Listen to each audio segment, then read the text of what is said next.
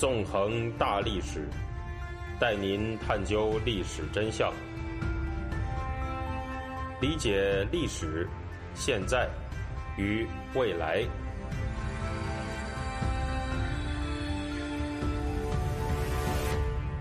大家好，欢迎大家收听《纵横大历史》，我是主持人孙成。今天呢，我们将会继续进行文革历史系列节目。那么，在上一讲当中，我们谈到了文革初期成为政治批判对象的三家村是怎么回事。在今天的这一讲当中呢，我们会继续顺着时间顺序来讲文革运动蔓延的情况。在这之前，我们谈到了最早的红卫兵组织，也就是北京清华附中红卫兵的成立经过。一直到北京大学所谓的全国第一张马列主义大字报的推出过程，到了一九六六年的六月上旬，文革运动呢可以说已经是在学校里面被点燃了，而且呢这场运动的大火即将会烧得更旺。那么在这个时间节点上啊，我们首先要看一看当时中共高层几个重要人物的动向。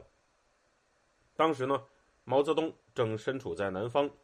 故意放任着北京的局势发展。面对正在不断燃烧的文革运动，在北京实际上处理中共中央工作的刘少奇、邓小平、周恩来等人，则必须要做出自己的决策。这样，毛泽东最主要的攻击目标刘少奇就陷入了一种相当危险的政治境地中。由于毛泽东。正在观察着刘少奇的一举一动，从而为彻底打倒刘少奇寻找更多机会。这个时候的刘少奇呢，其实无论做什么事情，都只能加速他自己在政治上的灭亡。而在这样的状况之下，毛泽东啊，却暂时没有进行政治表态，只是放任主持中共中央工作的刘少奇自己去进行判断。在这样的一种毛刘关系里面呢。毛泽东是像极了在准备捕猎时，正在一言不发的注视着猎物的猎人。刘少奇则成为了一只进入陷阱当中的猎物。不过需要注意的是，实际上刘少奇也绝对不是单纯善良的无辜之辈。实际上呢，对于局势发展到这一步，刘少奇有他自己的所谓独特贡献。从长距离的时间线上来说。没有刘少奇的话，就不会有毛泽东在中共党内的那种教主一样的地位。在一九四五年的中共七大上，正是刘少奇对毛泽东思想这个概念进行了首次的系统性阐述，而毛泽东思想也在这场会议上第一次成为了中共的指导思想。可以说，刘少奇是毛泽东思想的始作俑者之一。我们也在这之前讲过。在文革前夕的四清运动里，刘少奇也有着他自己的独特的血腥贡献。在刘少奇的指导下，四清运动用残酷的所谓“群众专政”手段，整死了数以万计的人。而刘少奇本人实际上就是搞这种政治迫害和屠杀的老手。早在1947年的晋绥土改时，他就大规模的做过这样的事情。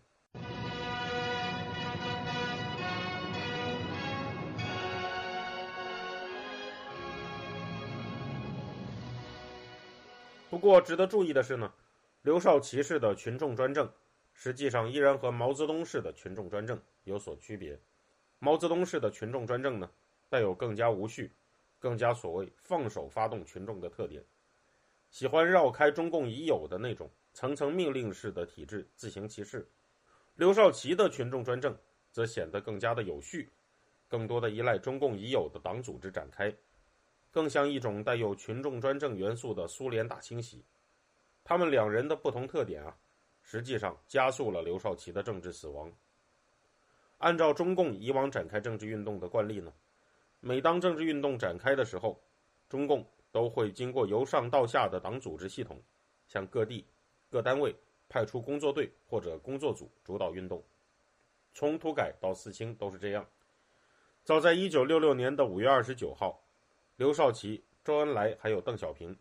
就已经决定向人民日报和北京大学派出工作组，指导文革运动的展开。其中，率领人民日报工作组的人是中共高层要员陈伯达，率领北京大学工作组的人呢，则是时任河北省委书记处书记的张成先。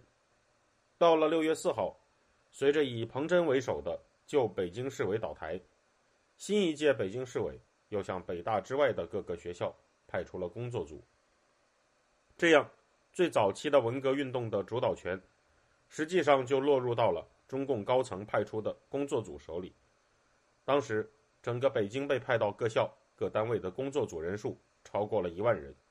那么，工作组进驻这些单位和学校之后，都做了些什么呢？在一九六六年的六月三号，中共中央政治局常委扩大会议在刘少奇的主持下召开。在这次会上，刘少奇向当时新担任北京市委书记的李雪峰提出了在学校中开展文革运动的八点要求，分别是：一、大字报要贴在校内；二、开会不要妨碍工作和教学；三、游行不要上街；四。内外区别对待，大字报不准外国人参观，外国留学生不能参加运动。五，不准到被揪斗的人家里闹。六，注意保密。七，不准打人、污蔑人。八，积极领导，坚守岗位。根据李雪峰的回忆，在听到刘少奇的这八条要求之后啊，李雪峰说道：“我绝对不会辜负党中央对我的信任，一定要竭尽全力。”把北京市的文化大革命搞好。此外啊，刘少奇还在这次会上表达了彻底抛弃彭真的态度，对李雪峰说道：“彭真这个家伙在历史上和现实工作中都是反对我的，他总是在一些重要的问题上对我封锁，不讲真话。这一次把他揪出来，也是我们党多年来争取党内生活正常化的努力。你要抓住对他的黑帮势力的清理和斗争。”中共党内啊，这种政治斗争的冷酷无情，从刘少奇的这段话里面是可见一斑的。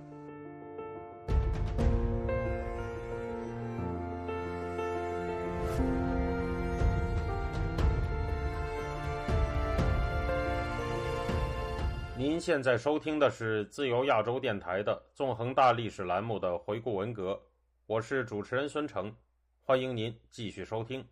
从刘少奇对李雪峰提出的八条要求来看呢，实际上刘少奇并不希望展开那种放手发动群众的毛式政治斗争，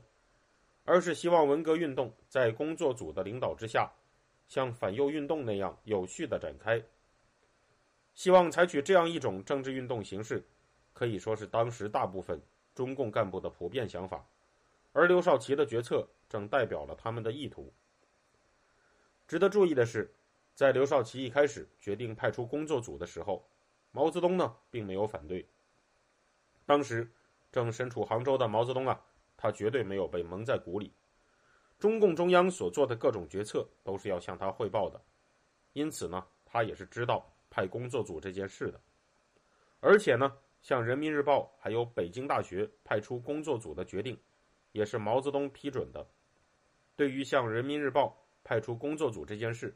毛泽东还批示过五个字啊，叫同意这样做。因此可以说，虽然派出工作组的决定是刘少奇、周恩来、邓小平等人做出来的，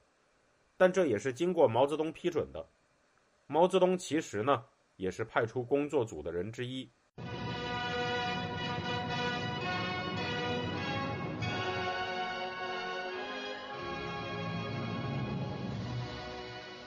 到了一九六六年的六月九号，刘少奇、周恩来、邓小平等人前往杭州，向毛泽东汇报了工作。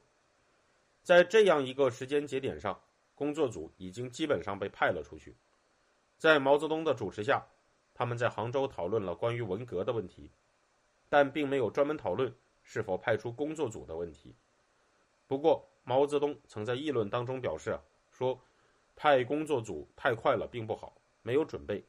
不如让他乱一下，混战一场，情况清楚了再派。由以上的这些事实来看，对于是否派出工作组的问题，毛泽东呢其实采取了一种两面的手法。他一方面同意刘少奇等人派出工作组；另一方面，又在不专门讨论是否派出工作组的情况下，表示派工作组太快了并不好，给是否派工作组的问题留下了一种解释空间。但直到这个时候呢，毛泽东也从来没有说过不许派工作组。不过，在工作组已经基本派出的情况下，刘少奇依然在试图紧跟毛泽东。一九六六年六月十四号，刘少奇在北京主持中共中央政治局常委扩大会议的时候表示：“中学工作组是团中央去的，有的是好的，能与学生三同，同吃同住同工作；不好的应该撤回。”刘少奇甚至说呢：“工作组派下去被人赶回，证明他不行嘛，乱就好嘛。”事实上，到了这个时候，工作组呢已经开始显示出了他的威力。根据杨继绳所著的文革史《天地翻覆》的记录，在一九六六年六月十号这天，北京中央财政学院金融系十名青年教师和系里的一部分学生组织群众集会，揭发院系领导的问题，还把矛头指向了商业部派来的工作组。院党委和工作组说这是向党猖狂进攻的反革命事件，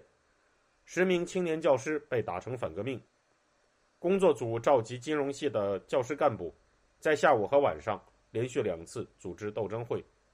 强迫批评工作组的师生承认是反党、反革命，要他们交代反党纲领，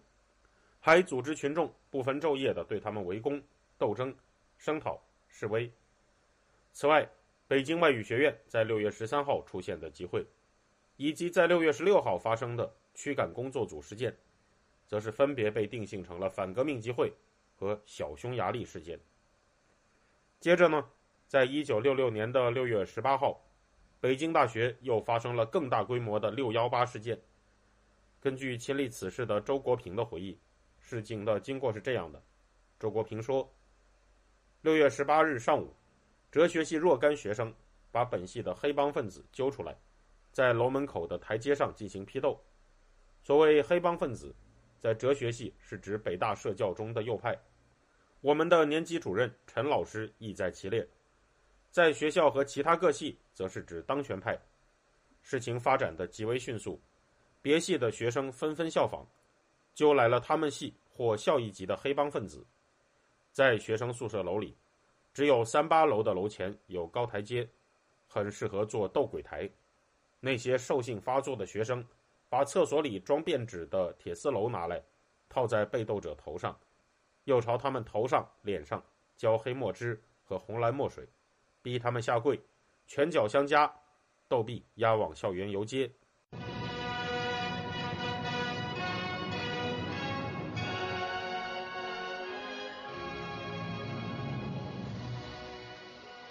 从周国平的回忆中呢，我们能看到一个相当微妙的事实。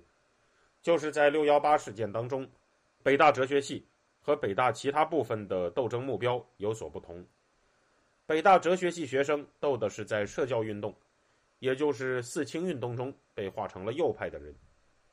北大学校和其他系当中的被斗争对象，则是所谓当权派。而北大哲学系的当红人物，正是在当时以比以彭真为首的旧北京市委和北大校风更左的面目出现的。贴出所谓第一章马列主义大字报的党总支书记聂元子，以及和他一同创作这份大字报的六名哲学系教师，可以说呢，文革当中出现的两种攻击方向，在这个时候啊就已经存在了。一种是试图打击已经被中共化成政治贱民的人，一种则是冲击文革前的中共体制中掌握了更多权力和资源的人。不过，尽管六幺八事件中存在着不同的攻击方向，但作为一场绕开工作组展开的行动，整个六幺八事件在刘少奇看来都实属是大逆不道。很快呢，他就将展开进一步的行动，让工作组展开更为激烈的二次反右。感谢大家，这一周呢就到这里，我们下个星期再见。